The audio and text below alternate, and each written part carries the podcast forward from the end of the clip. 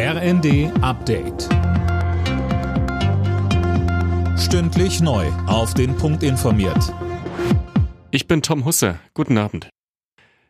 Bei seinem überraschenden Besuch in Kiew hat US-Präsident Biden der Ukraine weitere Unterstützung zugesichert.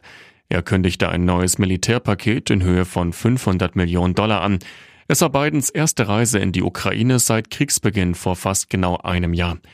Der ukrainische Vizeaußenminister Melnik sprach von einem positiven Signal. Russische Raketen können einschlagen jeden Moment und äh, trotzdem riskiert der Präsident äh, diesen Schritt und damit wird auch diese Unterstützung untermauert, dass er Flagge zeigt, dass er uns Mut zuspricht und Hoffnung gibt. Das ist etwas, was man nicht unterschätzen kann. Auch die EU warnt China davor, Waffen im Ukraine-Krieg an Russland zu schicken. Damit wäre dann eine rote Linie überschritten, heißt es vom Außenbeauftragten Borrell. Zuvor hatten sich die USA besorgt über mögliche Waffenlieferungen der Chinesen an Moskau gezeigt. Peking weist solche Pläne zurück und spricht von Falschinformationen.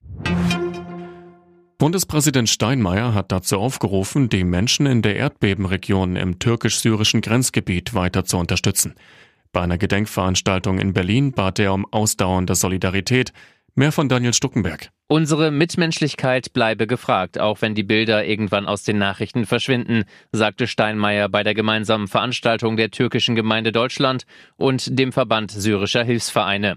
Jeder könne helfen, entweder praktisch oder mit Spenden. Morgen sind Innenministerin Faeser und Außenministerin Baerbock vor Ort, um sich ein Bild von der Lage zu machen. Jede zehnte Online-Bestellung wird zurückgeschickt. Laut einer Bitkom-Umfrage machen das am häufigsten Frauen und junge Leute, meistens weil die Ware nicht gefällt. Oft werden Kleidung und Co. aber auch in mehreren Größen bestellt. Die falsche geht dann zurück.